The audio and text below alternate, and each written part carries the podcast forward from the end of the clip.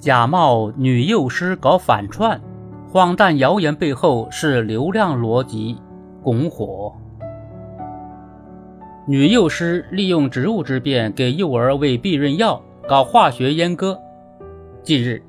这样一条惊悚新闻在互联网刷屏。很快，警方发布通告，是一名男性网民炮制了这条谣言，目前已被警方刑事拘留。从谣言刷屏到警方辟谣，这起舆论风波的持续时间不过半天，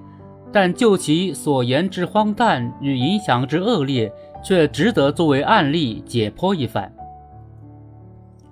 幼师仅凭性别给幼儿喂避孕药的说法，既不符合常识逻辑，也经不起追问推敲。然而，面对这条谣言，不少网友马上情绪上头。围绕性别问题展开骂战，即便在警方辟谣的新闻评论区里，各种关于性别的污言秽语仍在不断刷新。综合一段时间以来，互联网出现的一些热门事件来看，各种以小作文、聊天记录等形式出现的涉性别谣言，怎么拱火怎么说，怎么离奇怎么编，已经成为屡试不爽的流量密码。不断挑战社会的公序良俗，此类谣言可以大行其道。事实上，面对性别话题，社交平台、自媒体与用户俨然形成了一个不断制造流量的自我循环。基本路数是：不良自媒体通过片面截取新闻片段，以避重就轻的标题和表达方式的极化，将各种社会话题往公众的敏感点上引。社交平台有的睁一只眼闭一只眼，有的通过算法将偏激观点定向投喂给用户，用户则在朴素正义感的驱使下，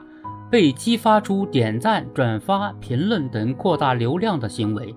进一步推动自媒体与平台生产相关内容。在这场流量的漩涡之中，偏激观点不断吸引更偏激的粉丝。并成为狭隘的信息茧房，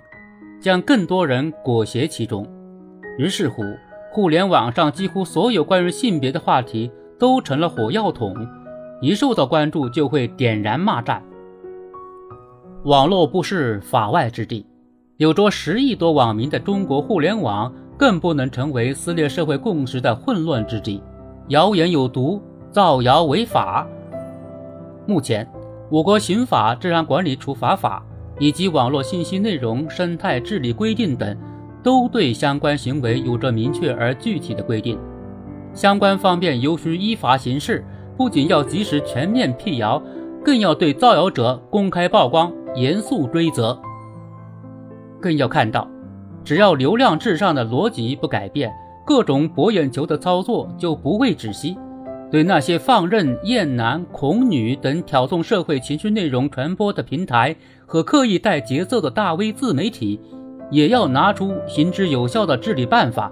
如同整治饭圈一般，斩断其幕后推手，让那些只收割流量、无视社会效益、不负社会责任、不顾世道人心者，不仅颗粒无收，还赔得倾家荡产。对于许多习惯于冲在吃瓜第一线的网民朋友们，不要让情绪冲淡了独立思考的能力，撕裂对社会对自己都没有好处。